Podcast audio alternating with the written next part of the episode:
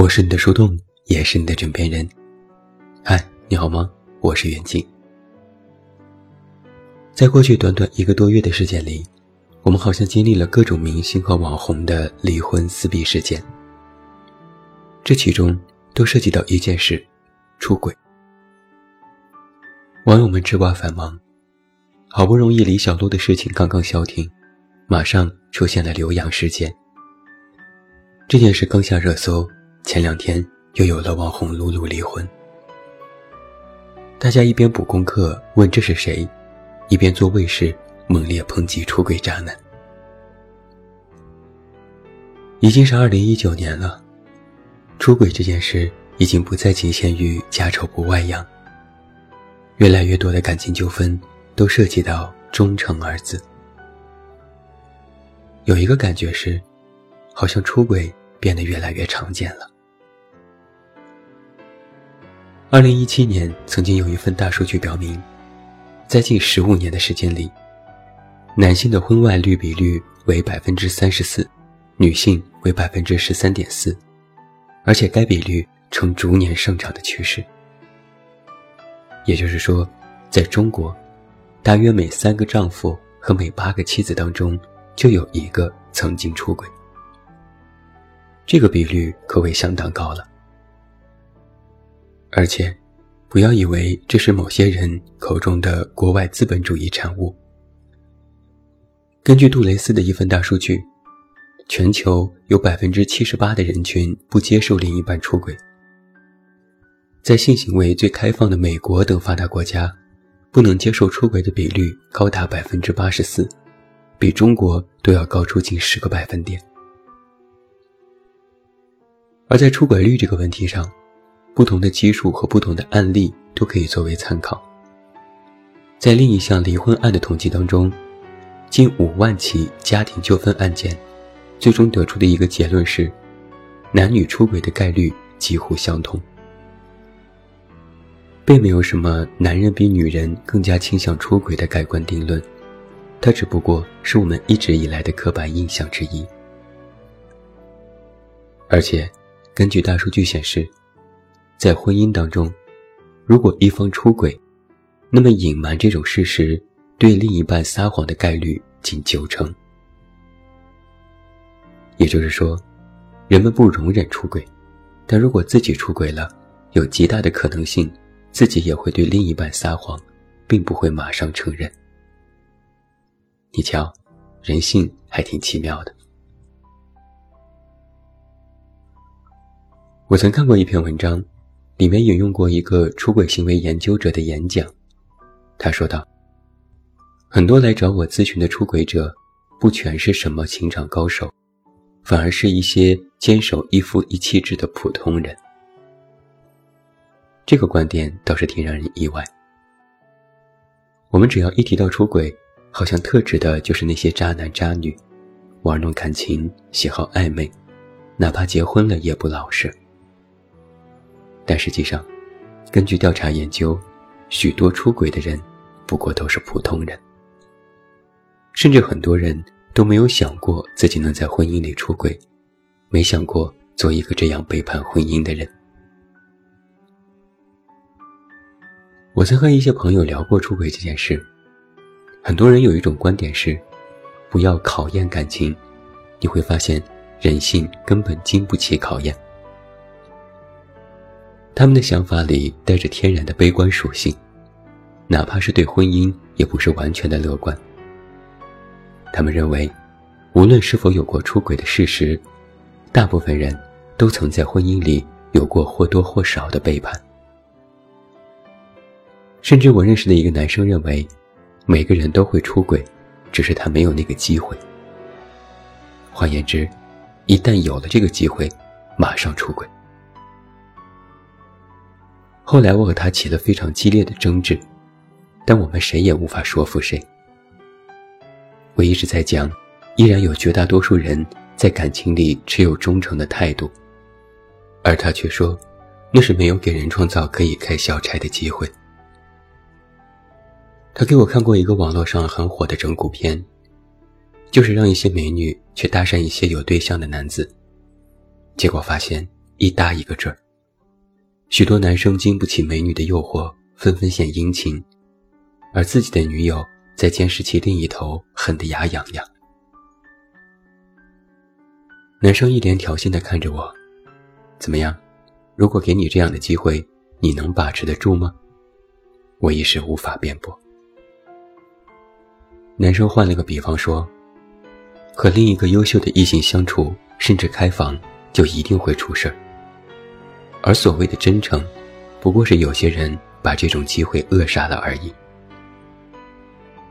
我找到了漏洞，反驳说：“你这才是考验人性。”谁会没事儿每天和美女开放？他笑了，所以啊，这还是没机会。如果有机会，没人敢保证自己坐怀不乱。在这位兄台的观念里，是个人就会出轨。他说，出轨这件事很正常，有些人不出轨，只不过是有那色心没那色胆。他把出轨。视为是男人都要犯的错误，就像是成龙曾经说过的那样。我一开始勉强接受了他的规划，认为如果没有这种机会，起码可以保持一种真诚。哪怕在思想上开小差，只要没有切实的行动，感情就还能走得下去。后来，这位兄台就出轨了。他用自己的切实行动。证明了自己只要想，哪怕没有机会，也要创造机会。压根儿就没有什么胆小如鼠的人，真的憋久了，踩着雷也要趟这趟浑水。当然，我现在已经和他没有了联系。据说，在被女友识破自己出轨的真相后，他也百般狡辩，拒不承认。但在证据和事实面前，他终于松口，然后又是一万次的道歉。他的女友也是个傻白甜，竟然信了他的道歉，然后选择原谅，继续在一起。但最终，他又一次出轨，美其名曰他找到了真爱，他要和真爱在一起。我的妈呀，把出轨都形容到如此的脱俗美好！我之前还真是低估了他的能力。他现在和真爱逍遥自在去了，留下前妻独自在家里受伤难过，收拾残局。他倒是一身轻松的去奔向爱的远方了，可没有想过，在这份洒脱的背后，其实是以深深伤害另一个人作为代价的。就算他真的遇到了真爱。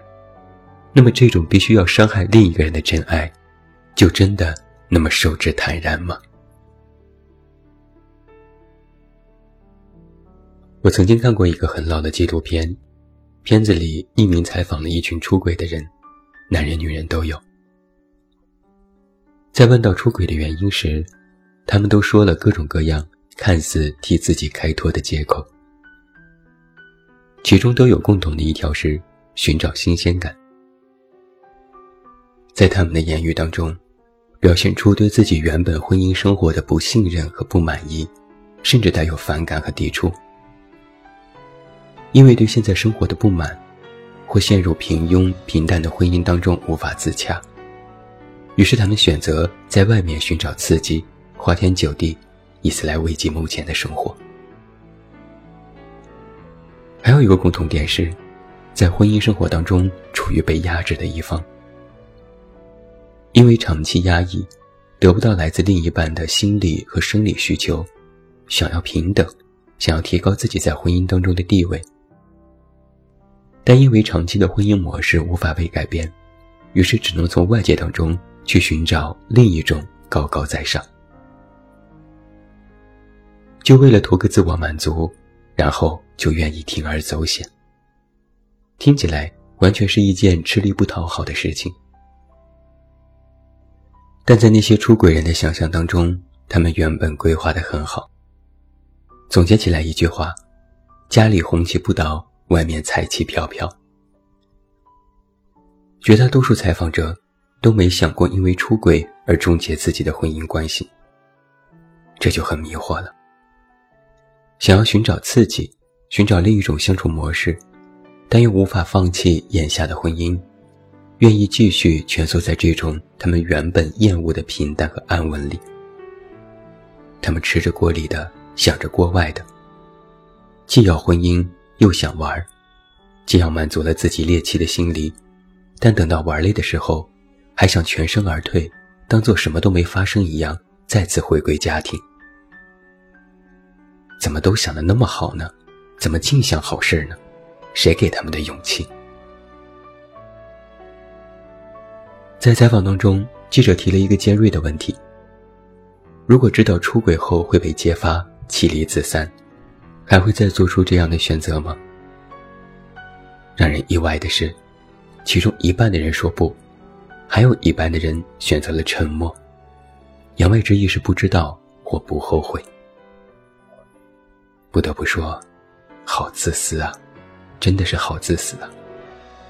他们完全没有把婚姻当回事儿，以为他就是自己的长期饭票，只要结婚有了家庭就万事大吉，自己的任务全部告终，做了一个甩手掌柜，然后自己就可以胡作非为了。光图新鲜刺激，却不考虑代价，哪怕知道了有代价。欲望的诱惑又实在太大，根本扛不住。真是倒了八辈子血霉，会选择和这样的人走入婚姻。在网上，我们会经常的痛骂渣男渣女。什么是渣？我认为，真正的渣就是想要索取，但丝毫没有付出的意识，想要捞到所有的好处。却从不考虑后果，甚至以伤害和欺骗另一半来让自己过关或继续自我保全。我看过许多出轨的故事，身边也有一些朋友遭遇到这种事。出轨可能真的就是一件经常发生的坏事，但是经常发生，是否就意味着，如我刚才提到的那个出轨男口中是一件正常的事呢？当然不是。就算它经常发生，考验的也只是某些人的人品和人性，也绝不能代表这是一件可以被接受甚至是原谅的事情。因为它背后隐藏着的，绝非是那些自我辩白当中看似合理的借口。更重要的是，它明确表明了这是对婚姻另一方实打实的伤害。只要有伤害，那么这件事就永远不可能属于正常的范畴。永远不要因为自己的某些难言之隐，就去选择伤害自己的另一半，哪怕他被你掩盖的多么严实，到头来也只是欲盖弥彰。然而啊，我也知道，关于出轨，没有办法杜绝。